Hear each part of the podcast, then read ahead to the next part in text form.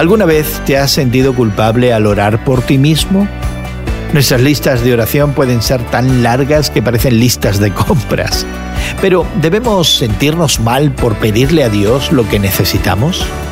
Hoy en la palabra Mateo 6 nos muestra a Jesús enseñando a sus discípulos a pedir por sus necesidades personales más básicas. Cristo no nos limita a orar por las necesidades espirituales, sino que comienza pidiendo el pan nuestro de cada día. Este énfasis en el pan de cada día señala la gran diferencia entre nuestra experiencia alimenticia y la de la audiencia original de Jesús.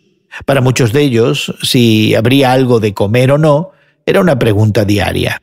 Pero aunque nuestras circunstancias no son tan apremiantes, nosotros también dependemos de Dios para nuestras necesidades cotidianas y básicas.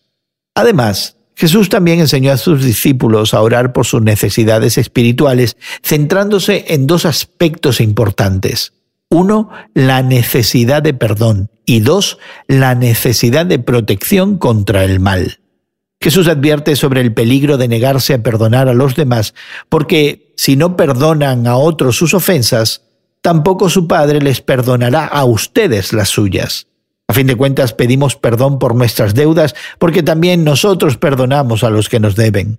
Y no, no ganamos el perdón cuando perdonamos a otros, pero la experiencia de la gracia de Dios en nuestra vida debería impulsarnos sencillamente a mostrar gracia para los demás.